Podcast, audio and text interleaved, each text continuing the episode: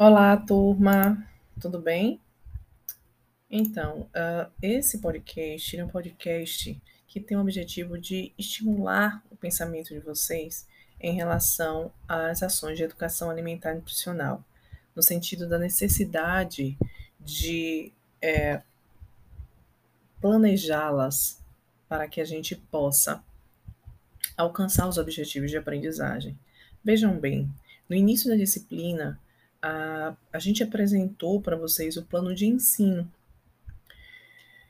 E este, neste, plano, neste plano de ensino tem todo um pensamento sobre os objetivos de aprendizado. Então, a toda a aula do professor, ela é uma aula, não só a aula, como todos, tanto a parte virtual, no caso aqui da, da, da do nosso formato, né, é, instituído pela FTC, tanto uh, a videoaula, o texto ou o podcast que é construído, ele é construído a partir desses objetivos de destes objetivos de aprendizagem, né, que tem, obviamente, as suas referências nas diretrizes, nas diretrizes curriculares do curso de nutrição. Então, veja bem, é, isso significa dizer que durante todo o semestre a gente vem é, desenvolvendo atividades, atividades ativas em sala de aula, que possibilite que a gente possa ter uma maior é, um, uma ação é, mais ativa dentro desse processo de aprendizagem, não é isso? E a gente precisa, então, é, voltar ao conceito de educação nutricional, porque se a gente fizer um comparativo com aquilo que pede o, o, conceito de segurança alimentar e nutricional, a gente vai compreender que o formato de aprendizagem mais ativo, ele é respaldado numa forma de planejamento que possibilita que o aprendizado ele aconteça de uma maneira mais próxima à realidade do sujeito. Bom, e esse é um, um dos desafios do Sistema Único de Saúde, uma das perguntas fundamentais feitas por Moretti, inclusive, é como superar a formação puramente técnica e propiciar uma formação que leve o futuro trabalhador a refletir sobre os fatores que vão além das alterações fisiopatológicas que até afetam o processo de saúde e doença. Então, a possibilidade de é, pensar para além daquilo que está posto objetivamente é fundamental. Para isso, é necessário que a gente é, pense criticamente, né? aprenda criticamente num processo, é, através de um processo crítico, que possibilite que a gente possa modificar a realidade. Então, como é que a gente tem trabalhado é, em educação e saúde? Por aquele modelo autoritário e normativo que já foi discutido aqui em, é, em sala, né, em aulas anteriores. É, ainda é é, caracterizado pela transmissão dos conhecimentos acumulados pelo educador, né? E a gente entende que a discussão participativa, dialogada durante o processo, faz com que a construção do conhecimento se, se, se torne mais real e ampliada. Tá? E pegando o conceito de segurança alimentar e nutricional, que é um campo de conhecimento e de prática contínua e permanente, olha, transdisciplinar, intersetorial, multiprofissional, que visa promover as práticas autônomas e voluntárias de hábitos alimentares saudáveis. Então, acho que essas palavras, conhecimento, prática contínua, permanente, transdisciplinar, intersetorial, multidisciplinar, foram palavras que foram promover prática autônoma, foram palavras que foram bastante utilizadas no decorrer desse semestre. Esse último objetivo de aprendizagem desta aula aqui que se inicia, ou se finda, é justamente é, a, é, é, a possibilidade é, da gente aprender a planejar, a executar e avaliar uma atividade educativa.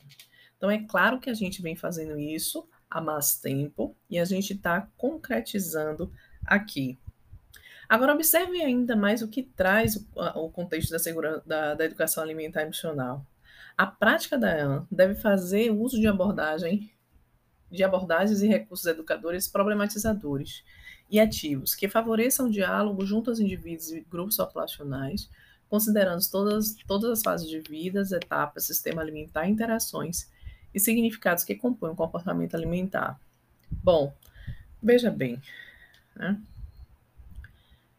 É, é, com abordagens problematizadoras e ativas, conforme já mencionado, que a gente vai possibilitar que é, os sujeitos que participam desse processo de ensino e aprendizagem, no qual você, enquanto nutricionista, nutricionista, é, será uma parte integrante desse processo. E quando a gente fala de nutricionista, a gente está falando de nutricionista em todas as áreas de alimentação e nutrição, todas as áreas de atuação do profissional. Em qualquer uma delas, ela vai fazer educação alimentar nutricional, vai desenvolver atividades educativas com base nesse conceito. Então, para que isso aconteça, é necessário que haja um, para que a gente possa estimular e sensibilizar o sujeito para esta prática mais ativa durante o processo de aprendizagem, é necessário que a gente faça um planejamento, um planejamento de atividade educativa que possibilite que a gente traga, trace os objetivos de aprendizagem, desenvolva as metodologias, conforme a gente já vem aprendendo aí nas aulas de educação nas aulas desta disciplina, né, no decorrer do semestre. Então, aqui a gente faz um comparativo com esse processo de aprendizado que a gente vem, a, que vem acontecendo desde o início do semestre, tá? E a gente fecha com atividade que é uma atividade de execução de uma atividade educativa, que é uma atividade de extensão importante a ser realizada que tem como temática, que tem uma temática central específica. Então, é, eu trago aqui, inclusive, alguns itens do nosso código de ética, da nossa resolução 599, que a gente aprendeu né, lá no início do semestre e vem, é claro, trabalhando ela né, a cada discussão que a gente faz ao longo do curso. Por exemplo, o artigo 3 do Código de Ética diz que o nutricionista deve desempenhar suas atribuições respeitando a vida, a singularidade, a pluralidade, as dimensões culturais e religiosas, de gênero, de classe social, é, de raça, etnia, a liberdade, a diversidade e as práticas alimentares de forma dialógica, sem discriminação de qualquer natureza. Então, veja bem, no nosso próprio Código de Ética, existe a é, já existe o estímulo do ponto de vista ética a gente compreender qual é a prática que é necessária dentro da nutrição, né? O artigo 6 diz assim: a atenção nutricional prestada pelo nutricionista deve ir além do significado biológico da alimentação e, é, e considerar suas dimensões ambiental, cultural, econômica, política, psicoativa, social e simbólica. É dever do nutricionista, ao compartilhar informações sobre alimentação e nutrição nos diversos meios de comunicação e informação, ter como objetivo principal a promoção à saúde. Não se faz promoção à saúde sem, sem desenvolver o processo educativo, né? E a educação alimentar e nutricional de forma crítica e contextualizada e com respaldo técnico científico. Ao divulgar orientações e procedimentos específicos para determinados indivíduos ou coletividades, o nutricionista deve informar os resultados, podem não ocorrer da mesma forma para todos. Ou seja, informar a complexidade daquela situação que está ali, é, que está ali estabelecida. Então, dentro do nosso próprio código de ética, a gente tem alguns, citei aqui alguns dos nossos artigos que visam o processo educativo como fundamental para a promoção à saúde e como prática da atividade ética do nutricionista. Então, como fazer a educação alimentar e nutricional acontecer